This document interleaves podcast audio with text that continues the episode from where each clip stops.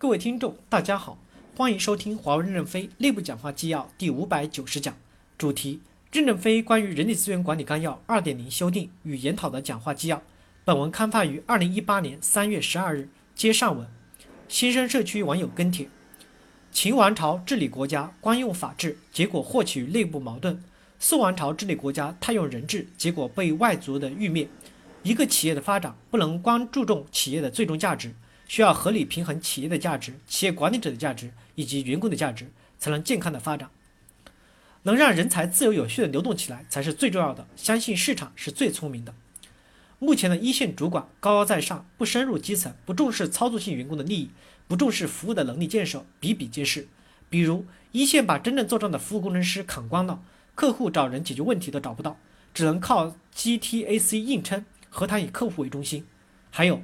利益分配严重不均衡，一个操作员工拿几十分之一的主管的薪水，干了七八年也不涨不了工资，而且是特别优秀的本地员工，这就我见到的一线的现状。不然，当然不敢说全部，是我看到的现象。以奋斗者为本，有逐渐向以领导为本的转化的趋势。如果搞好主管的关系，比熬夜割接更重要，那么导向就有问题。如果一线的 HR 也是主管唯命是从的帮手，就不是以奋斗者为本。如果一线真正给客户干活的人逐渐离去，机关作风越来越官僚，三十年的我司就要摔带跟头。一线的授权问题、流程捆绑问题，我觉得还没有那么严重，至少不是大刀阔斧的时候。但是二 K 的合同并更就要到机关最高层邮件审批，要等很久，这个确实需要优化。我们这棵大树是绝对不会长出微信、支付宝、共享单车这样的平台。我司叶软本来可以种出前三的高粱。但是错过了太多了，因为没有这种创新机制平台的生存平台和土壤。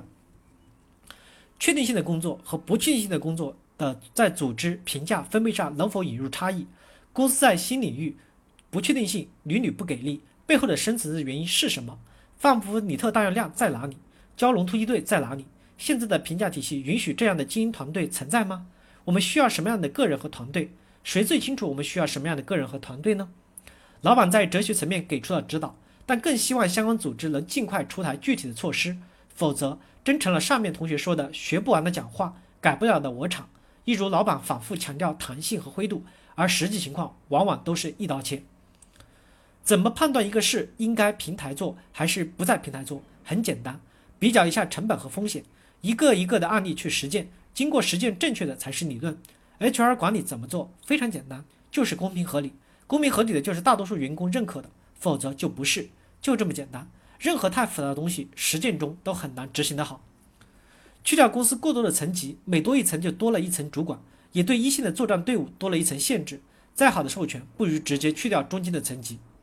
人力资源为业务服务，能不能不强买强卖？也就是不要通过命令讲 XS 组织必须配叉叉个 HRBP，如果 HRBP 是通过长官意志强配的。它必然优先实现长官意志，而不是提供服务。要强调业务决定组织，某部门解散，大家不是先划分业务，而是先划人，再划业务，岂不是本末倒置？公司就是总把投标简单当做确定性的业务，才会把前端越做越简约。一线忙于流程，缺少客户侧 engineer，丧失内部的影响力；后端越做越官僚，说是以客户为中心，实际上以我为主。客户侧不确定，产品能力不确定，组织配合不确定，资源配给不确定，售前活动这种这样确定的做下去，只能打着以客户为中心的旗帜，以我为主的继续走下去。业务是源头，我厂源自卖盒子的惯性。新的业务到底需要什么样的匹配的管理模式？HR 政策还未看到。离开了这个源头，总觉得好像没说清楚。应该通过项目管理按优先级制定逐步落实的计划。再大的一盘棋，也是一步一步的下出来的。总结和扬弃的原则是：和人性相关的管理经验，未来可能依然适用；和业务和时代环境相关的经验，可能发生了变化，不能路径依赖。朝鲜战场上同样是美式装备，在国民党军的手里那么凶，在美军的手里那就那么猛。很重要的一个原因就是，美国当时拥有强大的工业生产能力和后勤体系，运输也很及时给力，这就为美式装备提供了一个完整全面的支撑系统。让它能发挥出最大的威力。结合我司大兵团作战，也需要建立强大的流程化组织运作体系，简单、高效、灵活，不能繁琐和僵化，要像引力蛇一般敏捷而富有攻击力。从传统的人力资源管理来看，无比的正确。总感觉有点落后于时代。都是从公司的角度出发，为公司所用。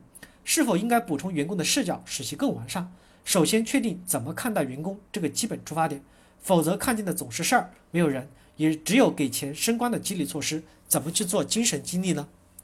核心是激活组织，激活优秀的专家。组织中最有害的部分不是大灰狼，而是小白兔。如何防止小白兔长成大白兔？讲话提到破格提拔一批高端专家，是否又会被 KPI 化？如何评价这些高端专家？谁去评价这些高端？是否要评价出来一些听话的政治家？深刻领会各种规则的专家，能否学习当年市场部的打辞职，来一次二十二级以上专家的再就业？让客户、产业界来评价，而不是让领导来评价。感谢大家的收听。敬请期待下一讲内容。